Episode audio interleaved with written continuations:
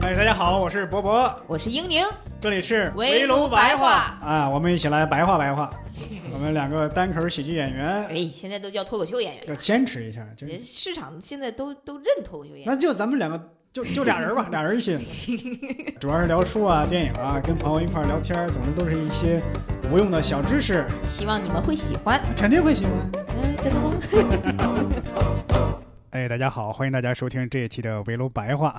今天呢，我们终于是两个人凑在一起了。两个小阴人儿，我已经第五次密接了，你呢？第我都不知道第几次密接，因为每次演出完第二天或者第三天，就会有工作人员说说你赶紧测一下谁谁谁阳了，然后又测一下，然后还是阴着的。我是昨天呢去电影院看了一场电影，因为是看《阿凡达》嘛，三 D 的 IMAX 又是。嗯你如果戴上那个眼镜，你再戴上口罩，呼的这个气啊，就把这个眼镜给弄模糊了嘛。嗯嗯，所以那时候大家都不戴口罩。嗯，我那一排就俩人，一个我，一个左边一个大哥。整个影厅该不会就你们三个人吧？那倒不是啊，人挺多的，但是我那一排因为比较靠前嘛，嗯，大家都因为屏比较大，IMAX，大家都不太往前坐，就我们俩人。然后我左边那个大哥呢，就全程咳嗽。那丝毫没有影响你们的观影体验。啊那没有，我说这这，反正有一种悲壮的英雄气质出现了。说我看这个电影 啊，我很喜欢，我感染了，我值了，嗯，感染了也值了，我认了，对吧？像有些电影，再怎么安全我也不去看，对吧？越想越来气他。贴钱我也不会去看，对吧？还有呢，就是上周上周日，嗯上周日跟几个朋友打桌游，嗯，回来之后他们仨都阳了，哎呀，都感染了。是你说咱俩这到底是什么问题？对，可能读书节目还能抵御新冠吗？这是这知识给人这个力量，这个知识给人免疫力啊。免疫力、呃，我觉得有一种。有一种可能，可能就是咱们以前在不知道的情况下阳过、哦感染过，是个无症状感染者，也有可能有可能，因为毕竟好长时间没测过了嘛。是嗯，或许也有可能是过两天咱们俩就阳了，有潜伏期，咱俩对潜伏期比较长。对，嗯好啊，咱们闲言少叙，言归正传，啊，嗯，就是继续我们的读书的节目嘛。老本行。对我这次呢是最近一直在看呃历历史书嘛，嗯尤其是清末还有民初的，就有一本儿算是一个回忆录、传记性质的书嗯啊，叫《宫女谈网录》。嗯，这本书我觉得很有意思。感觉像一些秘史和野史的那种，是吗？还是说呃就真的是采访的那种？啊，对对，啊啊，这个比较有趣的一点是他采访的是一个曾经在清代宫里当差伺候过慈禧的一个宫女，哦，她呢一直活在活到了民国初，不是民国，一直到建国后。嗯这个作者呢是分两段采访，一个是民国时期，一个是这个建国后采访过他，哦，那还挺有意思的。就是当事人的视角，而且他是一个算是一个呃身份没那么高的一个人的视角去讲述那段历史。但是他能伺候过慈禧，是不是嗯也挺厉害的耶？我感觉宫女可能贴身宫女和什么那种也不太一样，呃，这个是是不一样。啊，呃，这个宫女在当时她也分分级别的嘛，嗯分级别。那你要你要高级别的，那其实就不是宫女了，啊，那就是有一定身份的那些大臣的女儿去宫里，等于让她历练一下嗯这样的。像那个德龄公主，嗯对吧？去后来去美国了，那个她就是驻法大臣的一个女儿，嗯那她人不能把她当宫女来看了，对吧？这个宫女呢，她是等于是有有一个晋升的一个 过程。啊，对，先进去的怎么样，一步一步开始实习生受人气，后来又怎么能欺负别人了？这怎怎么感觉是那种后宫逆袭传的那种感觉？那没有逆袭，因为嗯因为这个宫女确实分三六九等，你还没进去之前，你的这个发展的上限已经决定了。就是原生家庭这一块对 对，因为因为在满族这里边有一个叫包衣，嗯一个一个一个叫内八旗，它就等于说他们是一个宫女当下等人的世家，嗯 说的难听一点就是这个奴才世家，祖祖辈辈都是给宫里当差的。嗯你你想改变自己的命运，不是没有可能，但太难了。那这个宫女呢，她当时是从小大概是十十三岁就进宫啊，因为他们是包衣的包衣世家，嗯，就是专门给宫里当差的。那如果是有钱人，可以花钱就买，我不去了。啊，那么一般去的都是是这个家庭条件不是太好的，去的呢这个能给家里挣点钱啥的，因为你在那个地方当宫女，你的收入水平其实已经比普通人要高很多了。嗯嗯，而且他在当时的话，呃，太监都是汉人，哦，这个我好像有印象。对，嗯不舍得让旗人当当太监。嗯，宫女呢是这个满汉都有，但是呢，高级别的宫女也都是满族人，他们对哦汉族的这个还是不太的不太信任。哦，还有这样的，我以前只知道太监基本上很不不让那个旗人去，可能是不是也是因为旗人人比较少？啊，哎，有有可能啊！你看，嗯，本身男丁就没那么多，如果男丁再都当了太监，是 对吧？不利于他的这个发展。发展统治。嗯、主人公呢姓何，叫何荣儿啊，嗯光荣的荣，属于这个满族的叫赫舍里氏。反正赫舍里是满族最老的一个姓，嗯最古老的一个姓儿。后来满族人可能就是到民国时期了嘛，他们就不太敢叫这个满族姓了，就改汉姓，啊都是往往取一个谐音，对吧？就剩一个字儿，对你，你不容易区分出来。叶赫那啊拉啊，那英啊，就是这种，那有可能啊。是是，他就是满族人。对对嗯。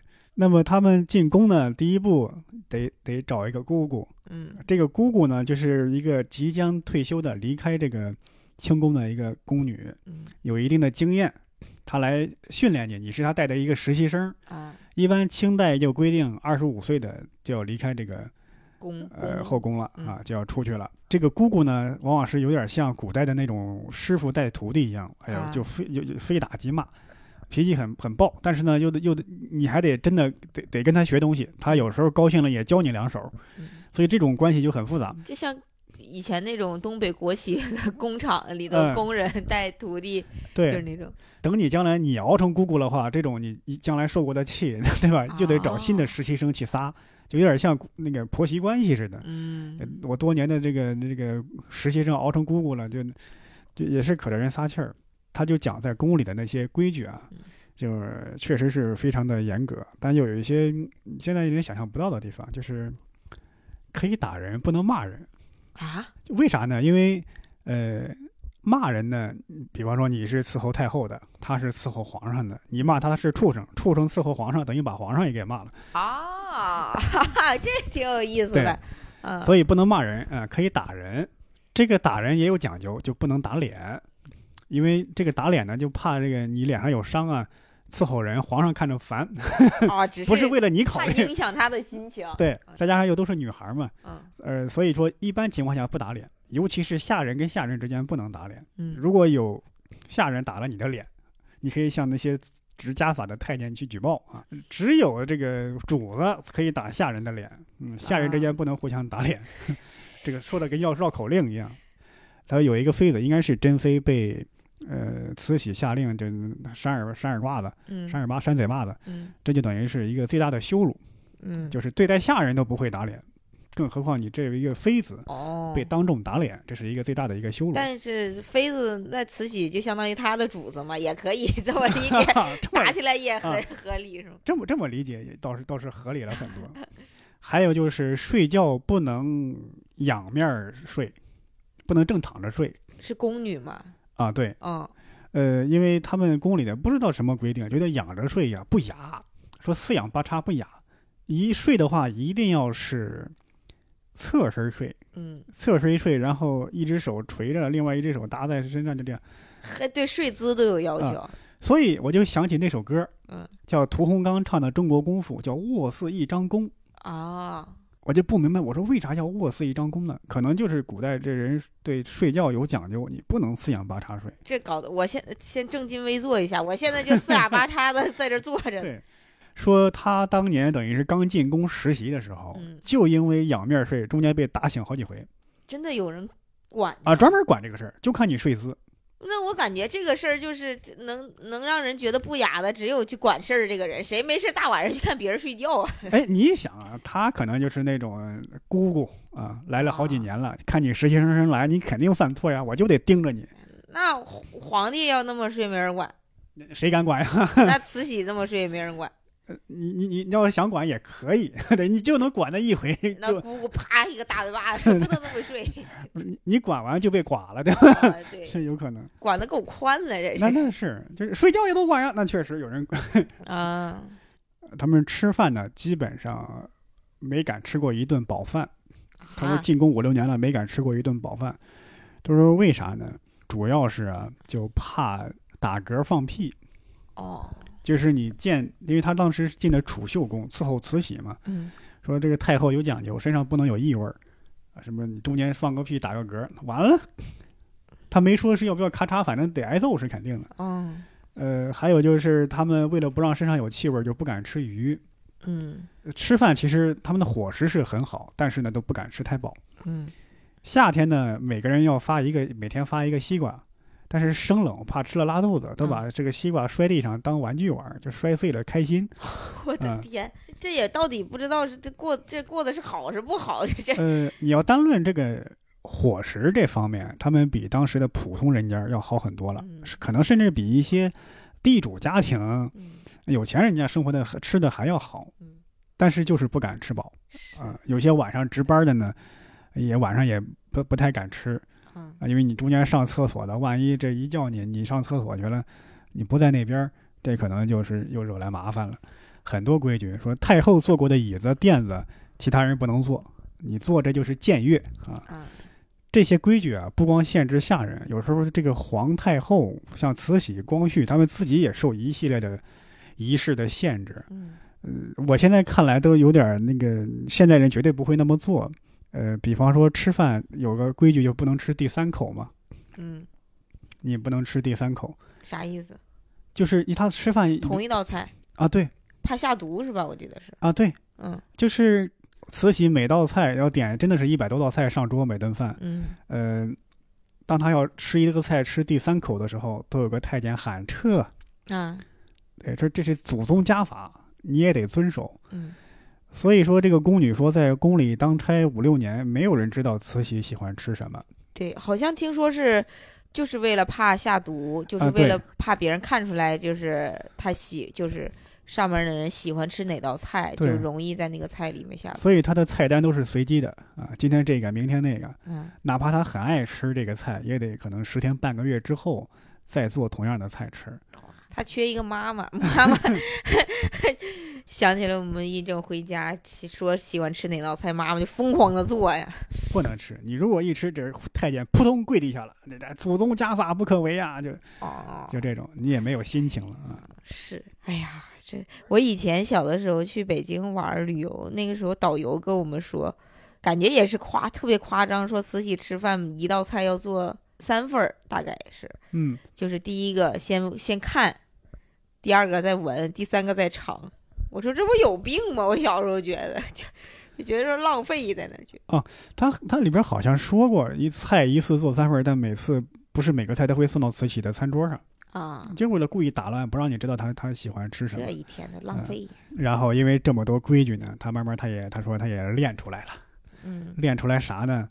呃，因为他要给这个慈禧敬烟，嗯，跟慈禧敬烟就是那那个大烟袋子，大烟袋子，嗯这是水烟，水烟袋。哦，那慈禧养尊处优嘛，就往那儿炕上一坐，所有的动作他只需张一下嘴，嗯然后你也得拖着这个烟袋子，那对吧？你要是万一一使劲儿戳着牙龈了，啊完 是，了。所以他就他就练成了一手绝活是啥呢？他就现场给那个这个这个采访他这个人嗯，去去去展示。展示。他说他右手拿着一个热的盛着开水的杯子放在手里，然后呢左手开始收拾床铺啊、叠衣服、叠被子呀、摘菜干活呀。然后是左顾右盼呢，这手里的手里的水杯子水不带往外洒的，依旧是稳如磐石。我的天嗯呀，适合去当摄影师嗯，是吧？这就是练出来的功夫，等于是。嗯因为在宫里，他说看清宫戏也能看出来，说皇上这个还有太后高兴不高兴啊，都不用张嘴说话，就是眼神儿的一个眼神儿，你得明白这个眼神儿。如果察言观色啊，。就得察言观色练的全是眼力劲儿。如果你一眼就没看到，那完了。那你看这个书的时候，会不会想，因为你之前讲过那个嗯段子嘛，说情商低，听不明白嗯话，那完了，那去了 两三天就被弄死那。可能当天就被弄死了，对吧？那它里边儿他说，比方说上菜的时候，嗯这一百多个菜，慈禧都不会说，哎，我要吃那个，没有，他就看哪个菜。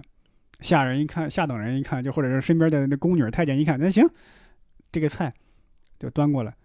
呃哪怕这个菜你端错了，你也不能说哦，您不爱吃这个，你想吃哪个，也不能问，啊，放回去再换一盆儿，再看他眼神儿。啊，如果你哪个哪个程序做错了，他也不需要说把这人推出去怎么怎么着，他只需要一变脸色，另外一个人看出来了，啊，这人不行，拉出去打一顿，就就这样了，就还是得当慈禧呀，这是 能能有几个慈禧呢？出一个都够呛了，对吧？是，这个宫女啊，太监她也分级别嘛，嗯能够侍寝的、伺候她吃饭的，嗯就是最贴近的这些人，级别是最高的。嗯他们某种意义上等于是慈禧的化身了，他也能够做到啊，让别人察言观色，看他的眼神儿啊。如果他眼神一一怎么着，你得拿什么东西给他，他也不用说，哎，把那个东西给我拿过来，嗯，他都能这样使唤使唤别人了。嗯，而且像他们这种的，应该一般都是那种朝臣会贿赂的这帮，啊，对，还还真的是，还真的嗯是。你看那个太监李莲英啊，这样的就是这样的人，特别会察言观色，会来事儿他因为他就相当于是一个情报站了，相当于啊。对对，所以你看古代什么宦官专权啊，嗯，呃，就是因为这样嘛。他他离这个权力的核心太近了，太近了，而且又这么会察言观色。是，他就说，在这样的长期的情况下，这些宫女啊，一个个养成的那个，呃，都习惯，他真的有时候真的这种一种巨大的精神压力。嗯他说你在宫里啊，见到那些尊贵的人，你得有一种笑容给他，你要长期的维持维持着这种笑容，而且要讲究笑不露齿，要笑得很真诚。就虽然你心里很虚假，但笑得很真诚，就经常这样笑脸哇，这。挺难的，我刚试了一下，啊，不行不行 叫而且有很多规矩嘛，叫行不回头，笑不露齿，啊，对吧？你要走路不能这个东张西望，左顾右盼。如果有人叫你回头啊，要身子和头一块儿转，哦，嗯对对对，这个这这个我好像记得看过那个那个书里说，就是要很优雅的那种，然后慢，然后走路不能跑，就无论天大的事儿，你一定要慢悠悠的走。哪怕是他们之间内部也要分级别嘛。你要碰到一个这个太后、皇帝身边的红人儿，嗯级别比你高的人，你也得往旁边一站，垂着手，嗯不能高喊什么什么吉祥。你要等他走到你身边儿，你冲他耳朵边儿轻喊一句：“呃，给谁谁谁请安。”这样这样。啊，我现在想了一想，这这这就是把人培养的那种彻底的抹杀你的自尊，完全的是嗯奴化的那种。是是啊是，而且我当时看的时候，我说，如果有人被这么伺候，身为慈禧皇帝，他真的开心吗？愿意有人这样吗？呃，很难揣测啊。但我想一下，可能我会觉得，如果他从小生长的环境，他从一出生就生长在这样的环境下，嗯，尤尤尤其他又是那个既得利益者，他嗯应该不会觉得这有什么问题。就是他已经习惯了这样了。对，甚至会觉得嗯这、这就是老祖宗什么，这就是彰显我们对，对啊，你就像现在一些呃有钱人会买一种很很稀少的一些什么什嗯么东西，这种来彰显自己跟普通人不一样的身份嘛。对，甚至这对他们内部也是一个限制。他说，有些格格呀、阿哥呀，这个王公贵族啊要去见慈禧，见他之前得提前上一下厕所，嗯啊，不能带出什么味道来去见慈禧。嗯，对他们内部也是有一个这样的一个限制的。对我记起之前以前是看纪晓岚还是和珅啊去嗯。见乾隆的时候，他们的早朝不是很早嘛？其实对。凌晨四点其实就开始了，然后所以有很多住在，因为大臣一般不都住在宫外面嘛，嗯。可能红一点的会住的稍微近一一点，，嗯，然后有的住的很远，但是又要上早朝，基本上他们就要一点多就开始，凌晨一点多就要出发，晚上就不敢吃任何的东西，可能就喝点粥什么的，嗯，就怕放，就也是也是怕放屁，怕上厕所，因为一早上要折腾到七八点你才能回来。对。嗯，但是他们，我看他列的自己的食单儿啊，嗯吃的是真好。嗯他说他们从十月十五到正月十五这三个月的时间，就不停的吃火锅、涮羊肉。哎呀，给我都整馋了，就是他说这么吃的原因是因为冬天天儿冷，你要现做饭现生火来不及。嗯当差的人嘛，就经常换班嘛，能方便你随时吃两口。啊，来叨两口就走了。对对对，吃两口啊就干活去了。这个里边吃的菜呢，有涮羊肉，什么一些一些时蔬，另外还有酸菜白肉血肠，哎呦，当时我看到我说这不是东北人常吃的吗？那满族不就是在东北？后来我想了想，还真是，就是他们很多人从东北入关之后，还保留着东北的饮食习惯。嗯，嗯，真的很像。对，而且他们一到逢年过节的时候，嗯慈禧他们一定要吃冻饺子。冻饺子，对，因为他说在当年在满族也是在东北嘛，嗯吃饺子，呃，有时候行行军打仗，啊，就把饺子做完冻好，嗯对，就带在身上嘛，嗯，就方便随时就拿来那就不用说冻。那就是把饺子包好。然后吃吃完了煮完的鲜的，剩下的放在外面也就冻上了。对，就是你要单论吃喝这方面，他们确实比普通人家要要好很多。哇，那不就是现在东北也这样？就是一到冬天，就是饮食文化可好了，就除了吃就是喝，下了班就是吃喝也享受一下皇族待遇。啊。哎，但是感觉他们吃火锅身上没味儿吗？这会儿不怕有味儿了。哎，还真是啊。对呀、啊，可能慈禧也在吃火锅呢。嗯，对，那有可能，有的谁都是一身洋膻味儿，谁也不嫌谁我味道大了。记得以前说什么慈禧不特别爱吃那个，就王致和臭豆腐啥的。这这咱这个我觉得应该是商家，有可能是商家自己宣传的，因为我小的时候记得就是那个臭豆腐，嗯，他们就那个弄一个广告牌，上面就说慈禧当年就特别喜欢吃这个，然后就会特别要求王致和给就是那个什么的，就给他们提供什么这个臭豆腐。你现在想想，有点不太可能，因为慈禧这个这么在乎身上气味的这个人，啊、那个味道，我估计他可能是不太愿意接受的。谁知道呢？还有一个专门给慈禧梳头的人，啊，叫梳头留一个太监。这个人他的本领啊，一是梳头，二是讲段子。讲段子，对，我 因为他是能够经常出宫，呃，上宫殿、宫外的人，嗯所以呢，他是每次给慈禧梳头，又给慈禧讲一些笑话。慈禧每次见到他，因为也会主动问：“你经常在外走动啊，有什么新鲜事儿讲给我听？哦，所以这个是真事儿是吗？什么真事儿就是这个人是真实存在的。啊？”对，因为我之前看一个是纪录片还是电影，嗯就是真的有一个人每天好像就是个太监，嗯呃，这个是吗？这个是这个人不是啊，他是太监，啊，他是太监对。我因为在那个电影里，在那个不是在那个片子里看到的那个人就是一个太监，完了但是就是面相挺贼又邪恶的那种，嗯就把他刻画成这种。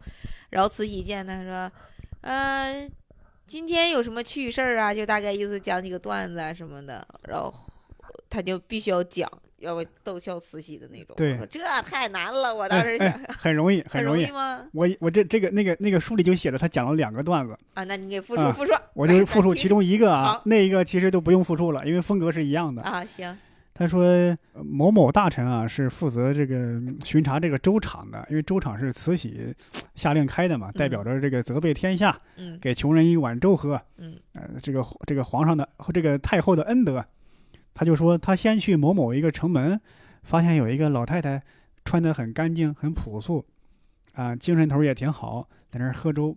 呃，又去另外一个城门，他骑着马去的嘛，又发现这个老太太了，也是在那儿喝粥。他说我骑着马，有年轻小伙子，这老太太能走到我我头头前儿，这不可能啊，怎么可能走那么快？嗯他想明白了，哦，这老太太一定是神仙，老这个太后老佛爷开的这个粥厂，连天上的神仙都感动了，要下来喝一碗粥喝。您说这事儿好玩不好玩？他然后慈禧太后就哈哈大笑，其他宫女也跟着笑。这段子它它不在于笑点，它在于拍马屁。这种我说这他妈不是清朝版春晚吗？这不是？我都不敢接，你知道吗？那咱继续说这个但它符合了嗯喜剧的原理，什么原理让观众是有优越感的那一部分人，啊？是对吧？你像神仙都来喝了，你说慈禧得多有优越感？对，另外一个段子我就不用复述了，啊差不多也是一个路数。这种段子逗得慈禧哈哈大笑嗯啊！那慈禧一笑，身边的人谁敢不笑，对吧？啊，是对，他这个都不算是段，他这个就就是拍马屁，我感觉对。咱们各位也享受了一下皇家幽默 啊！咱当年大清王朝一大一大早就是这么一出，哎，这幽默那叫一个地道，老北京幽默，老佛爷都听过的。哎呀，这这听完了得喝点粥了，这是。是是 所以各位啊，如果各位去这个北京啊吃过一些什么什么仿膳啊，一些馆子嫌不好吃，那不是人家做的不好，可能人家古以前就是这么做的。你听到一些段子不好笑，那老佛爷听过的也是这段子，为什么对吧？百年老段儿，这是。对，百年老段儿，有年头了。嗯，我刚才一直在想，这个段子到底它的底到底是什么？原来就是纯纯的拍马屁，我以为他说的说的是骑错了，他方向感不好啊，或者是老太太是怎么着，有双胞胎之类的啊，这个合着就甭管好笑不好笑，起码有个梗，结果就是纯拍马屁，纯拍马屁，行，明白了，对，皇族幽默嘛，皇族幽默就是对，跟穷人乐那可不一样啊。然后他就说那个宫女跟。跟太监那些事儿，他说，宫女最开心的就是每年的七月七，享食啊，他们是吗？嗯，不是七巧节。嗯，七巧节，这个慈禧太后很高兴，会跟这些宫女一块玩游戏，就是拿一个他们的玩法就是拿一颗针放在一碗水里，嗯，然后放在太阳光底下看这个这个针眼儿、这个针孔这个形状，然后有一些好的一个预兆嘛，啊啊，讨个好彩头。这时候慈禧呢心情会比较好，跟大家逗个闷子，也也不讲究什么那么尊卑的关系了。嗯嗯。再加上七月七又是牛郎织女的传说，那宫女她们有时候才十几岁，也是有对这个天真烂漫这块天真烂漫对这个爱情有一个向往，对吧？嗯。所以她就会那时她说是宫女一年到头是基本上是最开心的一天，等于是他们的假日。你想他们节假日了，等于是，嗯，他们有时候确实是一天到晚挺忙的，而且。皇后坐着，你你站着，人家吃着，你看着，嗯，对吧？这个时候你可以一起来玩儿，嗯，所以这是他们最最开心的时候。哦，嗯，他还其中还讲了，但是很不幸啊，他十几岁的时候被慈禧下令嫁给了一个太监，嗯，而且这个事儿他就讲的很有戏剧化，就在于，呃，有一天有一个跟他平时挺熟的一个太监说。我要出去办一趟事儿，一般那时候太监宫女是不能随便出去的。但是我是奉了什么令啊？我有机会出去了，要不你跟我一块儿走吧？呃，你帮我拿着这个包。他大概明白咋回事了。嗯。因为那时候太监习惯在宫里偷东西，拿出去卖。嗯。但是他要过一关，就是这个守卫、这个看门的那一关嘛。嗯。看门的这些人是最讨厌太监的啊。看门的这些人呢，你别看他是看门的，他往往也有一些背景。祖上可能是是这个有战功的，或者说也是哪个大臣的孩子，甚至王公贵族的孩子都有可能。侍卫嘛，嗯，他们这些人贵族出身，但是离权力中心很远。嗯，你太监阉术出身，你地位非常低，你离权力中心很近，甚至有时候他会向这个侍卫撒气儿，侍卫也也不能把他怎么样。但就这时候，你一看你出门了，往往你带东西出去。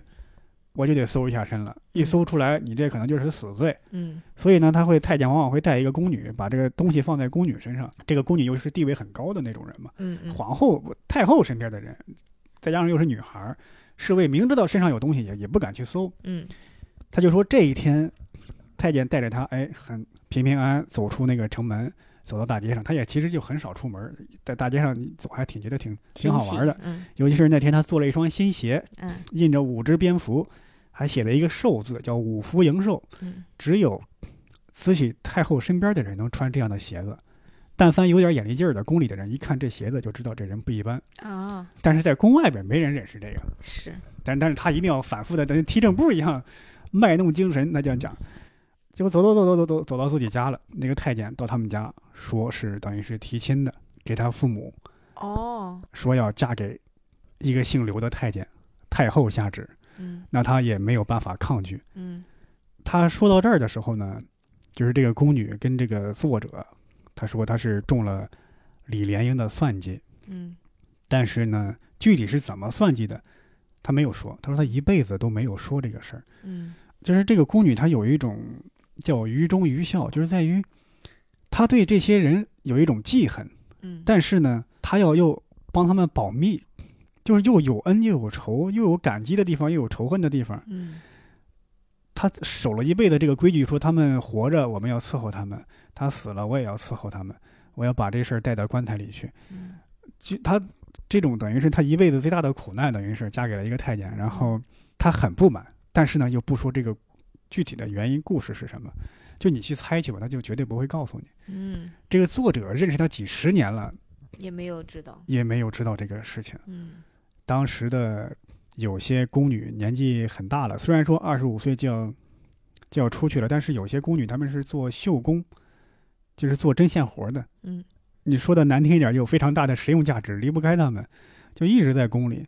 那晚年了，就是跟一些太监搭伙过日子，可能就是类似于那个老头老太太那样，嗯 那样就这么过了一辈子了。就嗯，现在想想，没有任何的选择权，就对。但是当时其实后期可能是睁一只眼闭一只眼儿，但是早期就是比如说太监和宫女在一起，其实是皇家比较忌讳的一件事情。因为他在那个地方，因为这个秀宫住的地方是离皇宫很远，他不是在这个宫殿里边，嗯嗯是比较偏的。这基本上上面也是睁一只眼闭一只眼了。然后他还说了一些一个非常重要的事情，叫庚子西狩。嗯西狩就是就是去西边打猎。那庚子西首是什么呢？其实就是慈禧啊、光绪啊，八国联军打回来了，嗯 几个人往西边跑，跑到承德避暑山庄那儿。嗯，那皇上嘛，怎么能叫逃跑呢？啊，对吧？叫西狩，我去西边打猎去了，所以才跑那么快。啊因为你是被别人追才跑那么快的。逃跑不能叫逃跑，叫西狩啊。搁今天那叫战略转移啊。啊，明白。他就讲这一路上非常的狼狈。嗯这慈禧这人呢，你说他准备了吧，也确实准备了，让这个李莲英呢给自己准备了几件这个普通老百姓的衣服嗯穿上，为了不引人注目嘛。没准备呢，就是只带了一些琐碎银子，没有带吃的，也没有带喝的，甚至一些替换的衣裳也没有带几件儿。结果这一路呢，往往外往外跑，路上很多那些小商小贩儿啊，卖吃的喝的人都已经跑完了。嗯你有钱你花不出去，嗯所以那真的是风餐露宿。他说路过一户人家，人家给他指了路啊，有有一片苞米地，还有一些豆角，拿这个豆角跟玉米一煮，一群人甭管是什么皇上、太后、妃子，就抢着喝吧。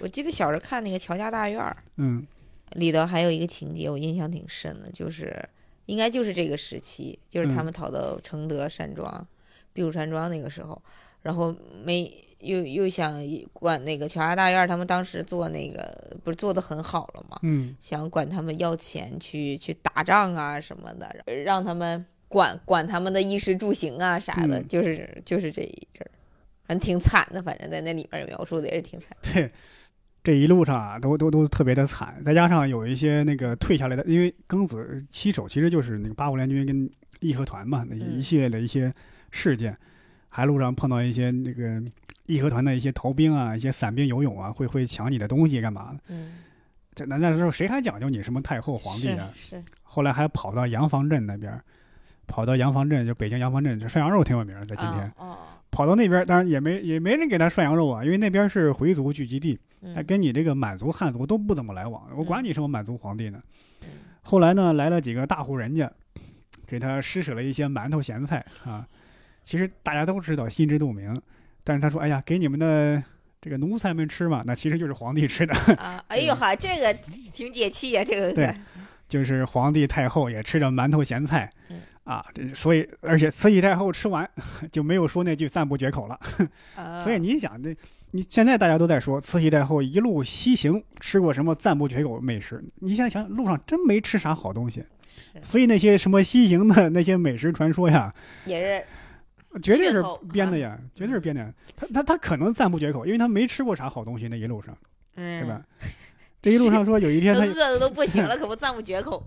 呃路过昌平，路过哪儿，还有就是跑到河北一个叫县叫怀来县，嗯怀来县县令是会来事儿啊，送了一些稍微吃的好一点的，还有一些衣服。慈禧一高兴啊，吃了三个鸡蛋，一共送了五个，那另外俩给光绪了。这嗯，这是慈禧三个鸡蛋，这慈禧就很满意了。按理来说，第三个都不应该让他吃，怕别人下毒。是啊，你看破戒了这是，对吧？破戒了啊，违背了祖宗家法。违背了，对，现在都明白了，慈禧喜欢吃鸡蛋。啊吃吃鸡蛋啊！我们晚上吃个慈禧鸡蛋。对呀、以后把这个毒下在鸡蛋里，那可以。嗯尤其是他讲的特别狼狈的一个地方，跑到这个这个荒郊野岭、深山老林，突然说想上厕所，怎么办？让这边一些太监宫女儿脸朝外围成一个圈儿啊，啊，什么阿哥呀、公主啊、格格呀、皇后啊、太后啊、皇帝啊，也不讲究那么些个，就嗯，就往庄稼地里边一蹲，对吧？去上厕所去吧。我之前看那个什么嘛，也是康熙他们去打准格尔的时候，嗯也是就是嗯在西北那个时候建设也不好，也是荒郊野地，就让大就让那些侍卫围着一圈儿，完康熙在中间上厕所。对因为在这儿之前，他这书里写了，上厕所可不是这样。嗯那时候慈禧上厕所是一个仪式哦是吗？啊，在说要宫里的时候，对说要说要关房，就嗯厕所叫关房。说上厕所，其实故宫里是没有厕所的，对呀，他们都用马桶。马桶还有一个叫什么东西，就应该就是叫官房。他说叫请，他说上厕所就叫请官房。啪，嗯那边一整一群人排成两列，中间一个太监头上顶着一个 便盆儿啊哦，，叫官房。啊，那个便盆儿他说工艺做的很漂亮，刻着一个大的壁虎，好像是铜的还是金，它应该是铜的。那壁虎的嘴里衔着一卷手指，就给哇慈禧递过去，然后慈禧再挎在上面，因为啥也看不见。哦完事儿之后，那边太监再把这个东西再顶在头上，再再抬出去。是不是以前叫出宫啊？就是恭恭敬的恭，呃也是上厕所叫什么？啊，是叫出宫，但是一般是普通人说这个，哦，还不是他们说。对他们得说上官房。哎呦哇塞，嗯，这给他们厉害的啊，叫请官房。啊！请官对房，，请官房，你得请官房，把这官房就是那个便便盆儿，哎。哦，然后你再想他们在啊出逃的时候这个狼狈样子，你这时候不上官房了啊，也没有这些仪式感了 给他们惯的。就是你最惨的时候，也就是体验了一下当时平头百姓的生活。是对是，还能吃上馒头都不错了。对但是他当时说了一点儿，说慈禧、光绪这些人还挺能忍耐的，嗯，就是这一路上很多太监宫女儿都叫屈叫苦，他们就没有说过一句这种抱怨的话。很多人分析说，可能这就是一种他们对自己的一个教养和规训，说千万不能在下人面前哦，流露出自己呃吃不了苦的这个情绪，在下人面前不能抱怨这个。这咋分析的？在宫里可 你可以找人撒气儿，啊，但是你不能说自己不行。对他们有一种那种没落，以前欧洲没落贵族那种心态，就是家里已经穷的揭不开锅了，也要出门保持体面的那种。他还讲了那个慈禧跟光绪还有那个珍妃的故事嘛。嗯珍妃是光绪最宠爱的妃子，嗯，呃，尤其是他有些话说的就很像那种穿越小说中说的一样，那霸总的风格。珍妃就问光绪说：“你这么皇上这么宠爱我，万一引来别人的记恨怎么办？”光绪就说：“怕什么？我是皇上，他们再记恨能把你怎么样啊，？”后来这话就传到慈禧的耳朵里啊，后来珍妃就被慈禧给处死了。然后皇上一句话啥也没说。对对，都问都不敢问。不是光绪后来好像也说是被对，有人说有人说是被慈禧嗯毒死的。你想这样的话，真的很像那种穿越小说里那种逼东的，在这儿对霸道总裁、皇上、绝世宠妃，啊，是？对吧？轻视皇妃，对，绝世宠妃一模一样的话，只可惜说这话的人是历史上最窝囊的一个皇帝。之一。对呀，说了也没啥用。是，他窝囊到什么程度？他后来等于是有一等于是被软禁了嘛。嗯当时他的皇后三三天两头去看他，其实等于是试探他意思，等于是那个监控了，等于是他很讨厌这个皇后，聊不两句就说请跪安吧，就是你嗯退下吧。那么按照以往的规矩，皇皇上说让谁退下，谁就得必须得退下。但这个皇后就装没听见啊，你说什么？啊？说了两遍就装没听见。皇帝就很生气，上去揪住他头发，你给我出去吧！我去，好窝囊呀，想着。但他也没有办法。对，感觉光绪不不还什么百日维新什么的那哦些、弄那些，还说了，就是戊戌变法，就百日维新之后啊，这个皇上就很气这个袁世凯，嗯，就在一张。对，在一张纸上画小王八，写上袁世凯，然后拿筷子去戳，哎呦我的，然后再撕碎这个纸。哎呀，你看这个皇上窝囊到啥程度？那哎呀，有这么个妈其实也很难，她都不是他亲妈妈，不是？他的妈妈是慈禧太后的亲妹妹，但是也照样管着他。是是是，对很多人都在猜为什么会触弄触弄他。现在很多人说，因为他支持戊戌变法，这当然这可能是一种比较美化的一个说法。嗯嗯后来想了，后来有很多细节在于当时这个光绪在治理国政嘛，他有时候会招招妃子过来嗯，侍寝啊。那那么按照清清代的一些家法，就是不能这时候不能进来，嗯就嗯，打个擦边球，让这个珍妃啊穿上男装，女扮男装去哦，是这个书里写的吗？啊。对，那么类似的事情有很多，这种哦违违违背组织、违背家法的可能事儿，慈禧看不惯，加上啊珍妃也没有那么的清白，她有时候卖官买官卖官，哦，还历史上给他俩塑造的感觉就是慈禧是个恶人一样的，就是那种，这个人是多方面的嘛，可能那方面表现的差，这方面表现的是另外一个样子。嗯，是，这个慈禧等于是我都干涉国政了，不能允许第二个了。万一你将来你上位，这这我这对对吧就被你推翻了。我听说的好像就是光绪想当时维新的时候想推翻慈禧的统治嘛，对，就这么着。后来在庚子西狩之前，嗯就他溃逃啊，嗯他们逃跑之前，这个慈禧就说：“哎呀，洋人要打过来了，女孩子家的，万一被他们羞辱了，不折损我皇家威威严吗？”嗯那珍妃就说：“我跟你们一块儿走。”哎呀，不能走，带不了那么多人，啊要，不你去死吧。我去，珍妃就说：“我无罪，为什么要死？皇上都没说让我死，你们无权让我死，我要见皇上。”嗯这时候慈禧说：“废什么话？”然后就让一个太监叫崔玉贵啊，崔玉贵是练过功夫的，嗯就是类似于《鹿鼎记》里边那个海大富，其实会有练过功夫的太监。嗯我估计那些说那些武功高强的太监的说法就是从这儿来的，哦，直接把这个珍妃抱起来，卷成一卷席子，啪就往井里一扔。我去，这样但事后这个他们又从外面逃回来的时候，说都怪崔玉贵哈、我当时就生气，说个气话，你怎么就当真了呢？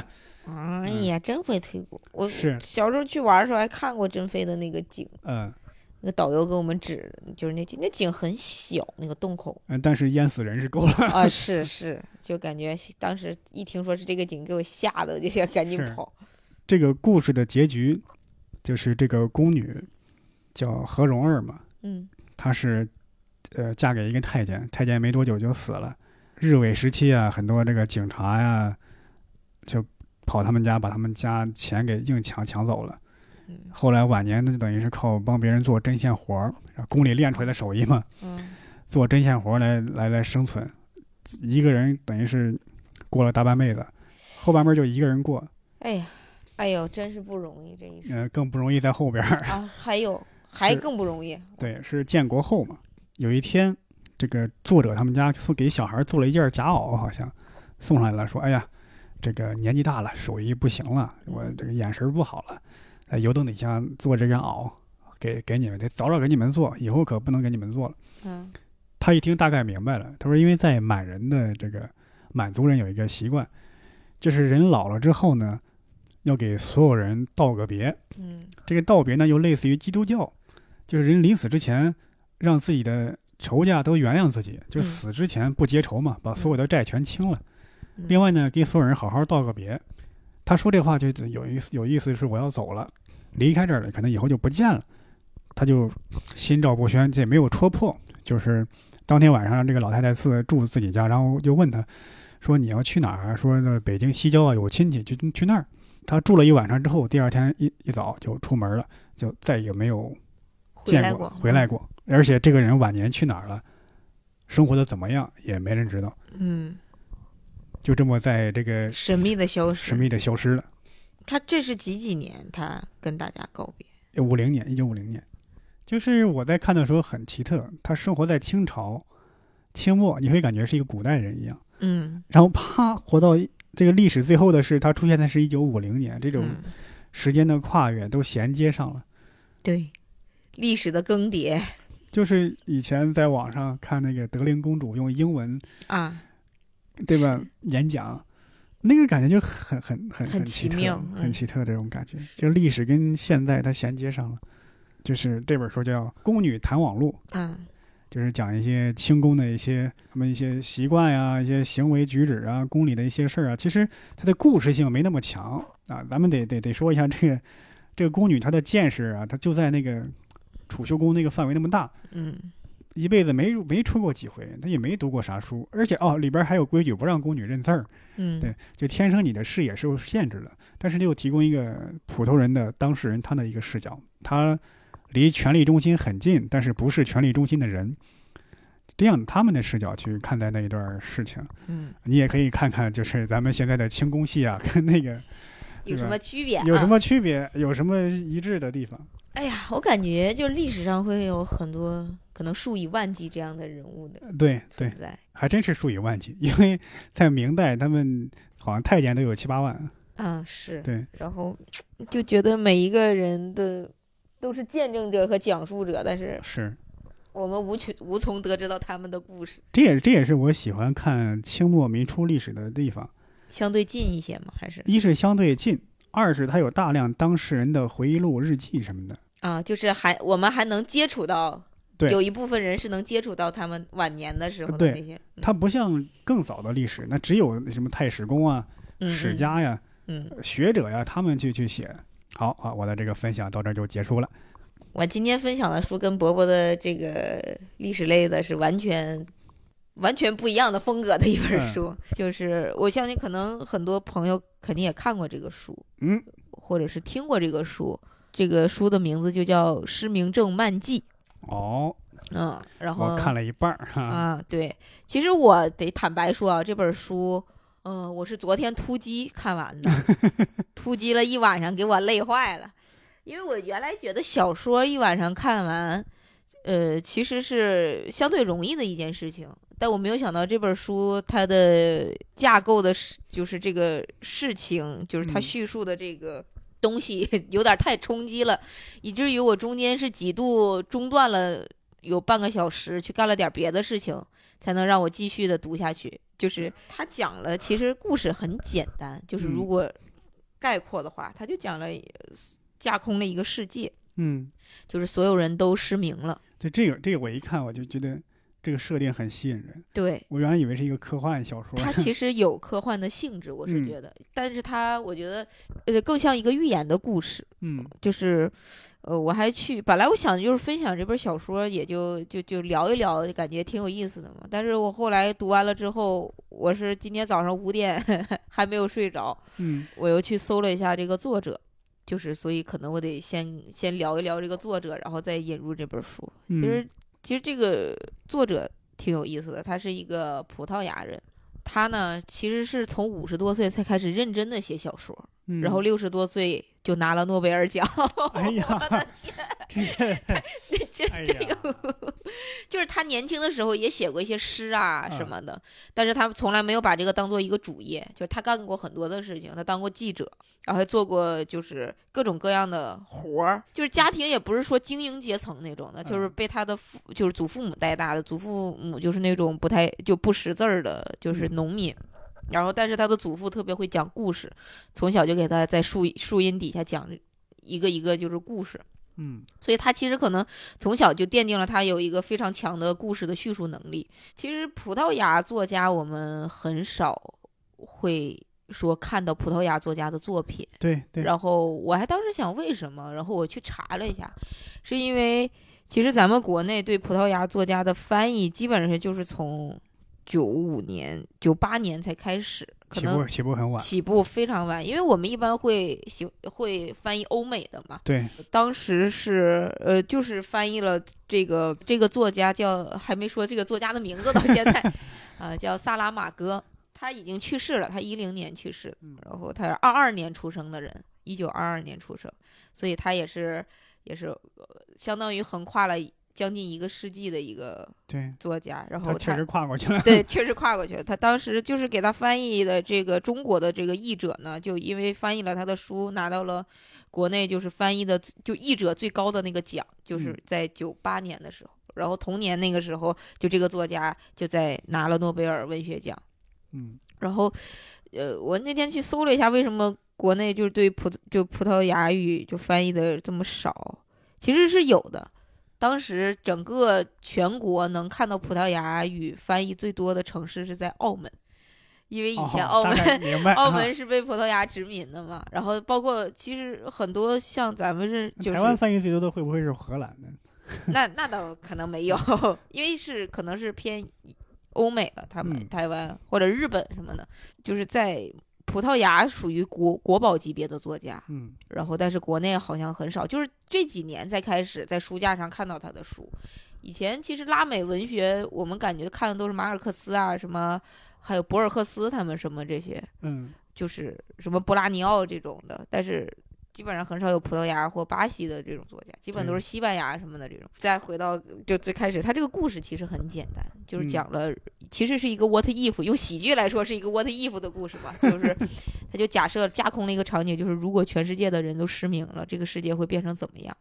我觉得我读他这个书，之所以让我几度中间得停断，就是因为他对每一个苦难。就是这个世界架空了这个世界之后，对于这个世界的建立的细节非常的真实，以至于我读到中间，我会觉得，呃，如果我我我我的身边发生了这样的情况，我很难不保证自己最后还是那一个非常作为保留人类尊严，甚至是 就是还是很清醒的那种人，我可能会滑向那种堕落的深渊、黑暗，就是为了自保的那种感觉。然后他他，而且他的这个书。最开始他的描述的细节非常的真实，我整个看完了这本书，感觉在看了一个话剧一样。嗯，就是能够感受到他对每一个场景的描写的建立，然后对每一个人的人性的那种洞察和分析是非常的细节和真实的。就是故事最最开始就是，呃，用了一个类似于上帝视角的铺，就是铺开。就是说说那个现在黄灯亮了，马上就是绿灯要亮起了，但是车，但是在这个城市的车上，两边的车都开始往前走了，但是中间有一个车的车车头的那那辆车一直没有动，然后在下一个感觉下一个场景就说说，这个男人在车里大喊我失明了，就是那个世界里第一个失明的人。其实在这个世界里，他建立的就是失明是一种传染的传染病。是可以传染的，但是跟奥奥美克戎一样啊，对对，就是你看完了之后，有一对一的那个场景的重现。嗯，就我看完这本书，我感觉我不应该现在看，我应该再过一阵儿再看，有点战后 P，有点战后 PTSD 的那种感觉了。这是世界上第一个失明的人，而且他在这个书里，所有的人都是没有名字的，就是。嗯，给这些人怎么命名呢？就是要不然是根据他发生过的事情，比如说这个第一个失明的人，他在书里一直叫的名字就叫第一个失明的人，第一个失明者，然后或者是因为他的职业，或者是因为他的身份，嗯，然后因为他把这条车堵上了，所有后面的人都过来看，说就还骂他呢，说怎么回事，会不会开车，就类似于这种，嗯，然后他就在那大喊我失明了，我失明了，旁边人还有安慰。说说你这可能就是精神方面压力太大了，或者怎么样，会有这种情况。一个老人，但是他说他失明的症状不是说正常失明是黑嘛？嗯，就是在这个世界里失明，这个作为一个传染病，它的症状是眼前一片明亮，就是白，是白色的，不是黑色的。除了白啥也没有。嗯，中间就有一个热心的人就提议，就说说那个我我帮你送回家吧。你就车就停这儿，我给你送回你家，因为你现在也失明了。然后他就把这个人送，就第一个失明者就送回了他的家里，送到家里。然后这个失明者就在中间一直问他说：“你为什么对我这么好，或者怎么样？”然后送他的那个人就说：“说啊，那个我我之所以帮助别人呢，也是因为呃我在想以后如果我需要帮助的时候，也能希望别人来帮助我，就大概还是类似于有点像宗教的那种心理。”然后他就把这个第一个失明的人送到了家里。第一个失明的人就在家门口的时候，突然想起来，因为送他的那个人说：“说我要不要陪你等等你的老婆？嗯，说你自己现在可能这样不太方便。”然后那个失明的人心里就想：“说啊，万一他要是对我有所企图，或者把这个家里都搬走了什么，我现在什么都不能做。”嗯，然后他就说：“不用了，不用了，就把这个人给拒之门外了。”后来呢，等他这个第一个失明的人老婆回来了之后。发现她的老公特别沮丧的躺在床上，花啊什么都打碎了，因为他不小心碰倒了，然后那个玻璃啊什么的都扎到了他的手里。嗯，呃，老婆就说你怎么了？然后那个男的说我失明了。他老婆以为也是就是正常人类的疾病，就赶紧带他去医院。然后说你把车停哪儿了？他说我的车啊，那个就停停在了两个街区以外的地方，就我就当时就失明了，所以我就不能再开了。然后他老婆就说说那我拿着备用钥匙，你跟我一起下楼。然后他这里有一个非常细节的描写，就说那个有呃，我现在扶着你下楼，他们在三楼嘛。然后说如果如果有邻居在楼道里看见了你的话，你你就要伪装自己，我不想让别人邻居来讨论我们的生活，嗯，就是这样的变故或者怎么样，不想成为他们的谈谈完谈资。过了好半天，因为这个车其实离他们不远，就如果是正常停在那儿的话，但是嗯他的老婆花了好长的时间才回来，就发现那个车被白天送送走送他回来的那个人给偷了，所以那个人在这个书里就叫做偷车的那个人。哦，这个妻子呢，从头到尾也没有名字，她的名字叫做第一位失明者的妻子。好长的名字。嗯，都说西班牙语名字长，这葡萄牙语名字也这么长。因为没有名字，对，然后后来就赶紧去医院，呃，去看眼科嘛。然后在这个诊所里，我为什么要说这么细呢？因为这几个人就是整本儿这个这几个书的主人公，所以可能嗯要这儿讲的细一点儿。就是他去看了这个呃眼科诊所的医生，就这个里头有个场景的描写，就是说他们去了之后，去之前就给这个医生打电话说，现在是个非常紧急的事情，我们能不能先就是去去看？然后医生说，那你来吧，就你可以过来。然后到诊所了之后，他们就相当于，呃，不还有其他等位的人吗？嗯然后他们就先进去看了，其他等位的人也不太开心。这里面有几个描写，有一个是戴着墨镜的一个女生，嗯，她呢其实是结膜炎，就来开眼药水的。还有一位老者戴了一个像海盗一样的一一个眼罩眼罩，然后还有一个小孩儿是斜视，也是来治疗的。就是第一个失明的人和他老婆就进进那个诊所去看了，然后医生就跟他们说说你检查了一下，说你这没有问题，没有问题，然后你先回去等等着吧，我得研究一下。然后等医生回到家了之后，就开始看那些医学的书。刚合上那本书的时候，就发现医生嗯失明了。所以从这儿哦开始，就我们知道，就是这这个病是一个有传染的病。嗯然后后来，嗯，那个医生的老婆回来了，然后他也跟他老婆说了失明这件事情。当时医生医生还特别想马上给卫生部部长打电话，嗯就是告诉他，感觉这是一件，感觉这个东西是要有是有传染病的问题了。然后，但是给打电话的时候又又显示出来了一种官僚的内部的，就是问题吧。嗯，然后接线员就说说啊，你说失明就失明，你又没有什么证据，你这事儿你先等着吧，你先排着吧。然后，然后他就这个医生就特别沮丧，就想的是啊，那我要不然就先给医院的主任打电话吧，就大嗯概是让主任去跟就是上面去汇报可能会好一些。就没过多一会儿，就上面的那个又卫生部就打来电话了，说这好像是一种传染病，嗯因为已经有几例又爆出来了。因为回去发现，第一个戴墨镜的那个姑娘，她其实是一个妓女，她正在酒店就是相当于服务的时候突然失明了。偷车的那个人也失明了，嗯偷车人的老婆也失明了报应，啊，然后就发现原来失明是一种传染病，然后他们几个呢就被拉到了一个精神病院里面，嗯，就相当于隔离他们，然后门口是有军队把守的。到这本书的后来发展成，呃，已经住满了。刚开始是感染者，就相当于密接，和他们这种确诊的是住在两个楼里，呃，可能就不是住在一个楼的两侧，比如说中间是有个大厅，但是他们嗯住在左半边楼，就是分开的，那个住在右半边楼，就大概是这种。等到后来这个越来越多的人进来的时候，其实已经住满了，就三百多人。大概是两百两百六十个人，但是这个整个就相当于精神病院只能接待一百四十个人，所以有很多人住在了地上，然后嗯那个卫生也条件也不堪。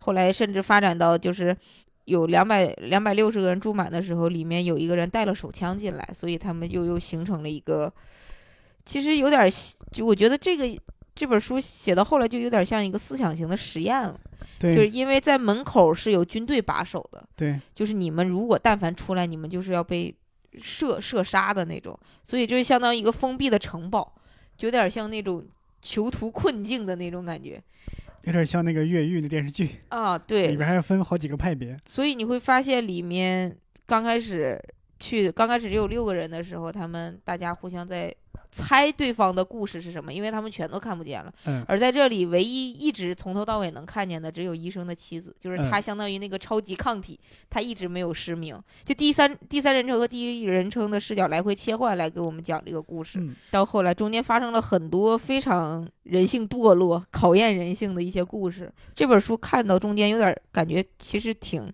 让我想到卡夫卡的作品，就是荒诞，嗯，但又很现实。比如说那个卡夫卡那个在《变形记》里，不是格里高尔就是醒来发现自己变成了一个巨大的甲壳虫，对，他想的第一件事是我这样可怎么去上班啊？你 就会觉得又又真实又就是又好笑。对，它这里面其实也有很多这样非常小的细节。就是这本书，其实我以一个喜剧 演员的感觉，就是有点还挺有点地狱笑话的那种感觉？因为嗯它它设定是一个盲人的世界，就每每个人都在不确定的情况下突然失明，对，然后他会写一些非常有意思的一些对话，但是如果是一个正常的世界，看起来就说就感觉这这这有点太地狱了，这个笑话，他就会说那个医生刚刚失明的那个时候，哦，不是刚医生刚失，就第一个失明者不是被那个偷车贼送回家了吗？嗯，然后他就是怕他从那个家里偷东西，就赶紧把人赶出去了，然后把那个门一关，然后他下一下一个呃要做的事情就是立马从把拨开猫眼儿看那个人有没有走，然后 你会觉得哎呀，就是很真实，但是又很残酷。这，这比梳头流那个好笑多了。所以他书里有很多这种情节和对话，就是嗯就会让你觉得哇，这个场景好真实。所以昨天晚上读到很多时刻，我都得停下来，感觉哦，这是不是曾经有没有可能真实的发生过的一件事情？就是那种感觉对。，这作家的构建世界的功力在。对，对所以这是给我非常怎么也不说启发吧，我觉得他他很厉害的一点就在于他对这个世界的构建，和预言，包括其实我觉得他对宗教也是有思考的在里面。嗯其实你看那个什么天主教不是有那个四骑士嘛，对，就相当于代表了什么死亡、呃战死亡争、饥战争饿、瘟疫啊、对，其实这四个元素在这里面全都集齐了，因为你想瘟疫是不是要带来饥饿？对，饥饿，然后瘟疫又会带来死亡，然后人性之间的那种战争，而且他最后给了一个相对温暖的结局吧，就是所有人又好了，所有人复明了。但是这个过程当中，他对这个灾难的刻画，但是他就是完全把我们现实生活中需要的一个东西抽离了，直接说我们没有了视力，那这个世界会咋样？其实他经常会写这种，比如说这本书后面还有一个，他不叫失明症漫记吗？嗯，他还有下一本叫《复明症漫记》，据说就是那本我还没有看，因为微信读书上还没有 啊。然后据说那一本是比这一本更残酷，啊，所以我可能要缓一缓再看。是不是这些失明了的人又又重见光明了之后记仇了？有可能，我觉得是我要重。新报复你当初怎么对我的。对，因为因为你会发现在人绝望的时候，你会做出一些你在理智下很难会面对的事情。嗯，比如说那个戴眼镜儿的那个，他们到最后是，呃，有一相当于有一伙团伙进去了，也是盲人嘛，但是那个领头的那个就有点儿类似于建立了一个小帝国一样，就是他有一把枪，嗯，然后他就拿这把枪就跟别人跟那就是他们先住进去的那一百就六七十人说说，从今天开始，因为因为原来以前放饭就是他们自己拿自己的就行，然后等这个团伙拿枪的这个人进去，他就说，从今天开始你们要就是谁吃饭谁不吃饭是由我决定的，因为他有了一个所谓的权利在嘛，他有那把枪，他掌握了别人的生死，然后他就有一个小团伙去。相当于他的狗腿子，然后嗯，去搜刮，就说如果你们想吃饭，因为他们住的是以每一每一个宿舍为，因为就精神病院嘛，你一一个屋子里你可能能住个十几个人，你十几个人就是一个小集体，就你们每一个宿舍人要派出两个代表，然后把你们这宿舍这里这些人所有的钱、身上的贵重的物品都给我搜上来，你们搜了有多少，取决于你们能吃多久的饭。大家就只带了那么多钱进去，就也也就是首饰什么的，在那个乱世下，钱也没什么用。到后来演变成这个领头的就说，如果你们还想吃饭，把你们宿舍的女女人供出来，供嗯我们这些人享用。呃，有很多宿舍里头的那些男生就说：“好，那就让你们这些女生出去嘛。”嗯有有会有那种品行比较低劣的，然后女生就开始反抗说。说这这只是要我们女生的身体，但你没有想过，如果他们要的是男生的身体，你们还会说这样的话吗？所有的男人就沉默了。嗯因为他们被刺痛了，在这个书里被写的是，又回到他们这个几个主人公的那个宿舍，嗯他们有两对夫妇嘛，一个就医生和医生的妻子，和一个第一个失明的人和第一个失明的人的妻子，嗯，只有他们两对是作为女生是有男伴儿的，嗯就相当于是有老公的嘛，其他都是单单就是单身的。然后刚开始这个妻呃医生的妻子，她作为一个能看见的人，她说我我愿意去做这样的事情，嗯让大家去吃上饭。他其实有一种殉道者的那种感觉。啊，这么殉道啊，也是这个医生把那个就是医生的妻子，把那个领头的那个拿剪刀给杀死了，就嗯相当于、后来他们就是整个这个精神病院起了一场大火，然后他们就跟外面那个守卫的人说说你快放我们出去啊！就所有的人就说嗯放我们出去啊！我们这儿起大火了，就发现外面没有人应答，然后那个时候他们知道是整个世界都失明了，哦，所以他们就往外跑，然后跑到就是回家路上又发生了一些事情。啊，他们好在还能跑出去，对，因为有很多人都死在那个精神病 院。没有拿没有拿那个啊，但我觉得这个书就是挺好的，因为他最后就是他最后还会给一个光明的结局。其实他另一本书叫《修道者训院》，还是叫什么《修道者》哦，《修道修道院记事》。那个书也是一个完全架空的，就是他其实感觉想象力还是挺丰富。对，就是说，如果人永远不会死，会怎么样？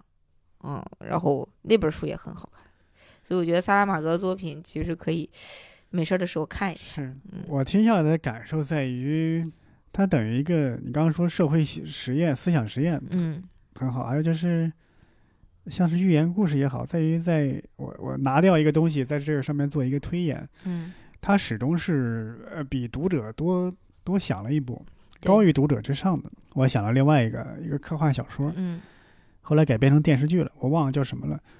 我没咋看过啊，就只是看过一些介绍，就是它也是讲人失明之后，嗯但它呢类似于那种玄幻了。嗯失明之后，人类出现了好几个种族，都有特异功能，有些是听觉特别好，有些是怎么的什么呃什么体力上，就这个变异跟 X 战警一样，是是是那种了。就是我我虽然我失明了，但我在其他地方找补回来了，而且是超量的找补回来了，嗯还是分零分成很多的这个部落在打，强调的是类似于是我失明之后，我我有其他的超能力这样的感觉。嗯他就把这个你实际生活中面临的困境，他给逃避了，给绕开了。嗯我那天就听谁的一个说法，他说，因为我平时挺挺喜欢看科幻嘛，我觉得科幻就比它是类型小说，比很多小说都有意思。他说，其实幻想小说它就像开了金手指、开了作弊器一样，你在某方面你是逃避这个现实中的约束的话，你偶尔出现一种现实中的那种 规则什么的。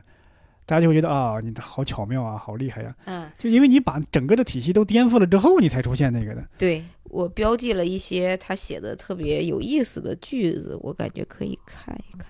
嗯比如说，就是他们刚开始，因为是那个医生和医生妻子是作为第一对儿到精神病院的被隔离的人，相当于，然后然后是失明的那个人，嗯呃，他他们然后是偷车那个人和戴眼镜儿那个姑娘，就是他们陆陆续续的在第一个宿舍凑齐了。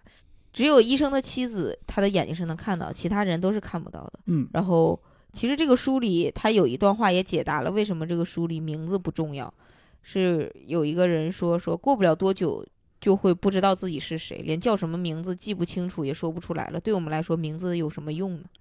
对，就是对于盲人来说，没有哪一条狗是通过人们给起的名字认出和认识另一条狗的，他们是通过气味来认识自己和其他的狗的身份。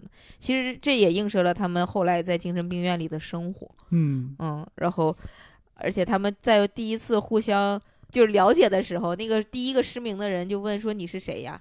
嗯然后他本身也有气嘛，他就觉得车又被偷了，然后现在又被撵到这个地方来。然后那医生说：“我是一位医生，嗯，是治眼睛的医生。眼科大夫，”对，然后然后那个还有一个。就出租车司机就在旁边说说这这这应该是我认识的最没有现在最没用的医生了吧？然后另一个那个戴对戴眼镜那个姑娘就说说哦，我们也碰上了一个把我们拉不到任何地方去的司机呀、就是你会觉得还挺幽默的，就是 这其实真的是还情理之中、意料之外的这个，还属于挺高级的梗的。我跟你说，还有一些细腻的人性探讨，就是说他们刚开始，呃，一定要。相相当于你上厕所一定要去很远的那个卫生间去，就不嗯要在门口就解决了。然后这个医生说，人变成呃是那个医生的妻子，他说人变成动物的办法，呃，人变成动物有许多种办法，就是不保持干净是头一种，就是他就在宿嗯舍说、说我们尽量还要保持人的尊严，活到最后。他这本书最后有一个作者的译后记，相当于他是最早就开始了解萨拉玛戈或者翻译他的的译者的这对个，甚至他还放了萨拉玛戈在诺贝尔文学奖获奖的时候的演讲稿，我觉得那个看看也挺有挺挺好玩的。呃，这个译者在译后记里面写到了，就说萨拉玛戈生前希望在他的墓碑上篆刻这样的墓志铭，说这里安睡着一个愤怒的人。说之所以愤怒，是因为他认为虽然我活得很好，可是这个世界却不好。说残忍是人类的发明，当权者专横，把一些人排除在社会之外。他说他写作不是为了读者消遣，而是要令要把令人愤怒的社会现象写出来，让人们去思考。所以你能感嗯觉到他是一个其实很有有强烈的社会责任感的一个作家。积极入世的作家，嗯，对所以我觉得还挺有意思。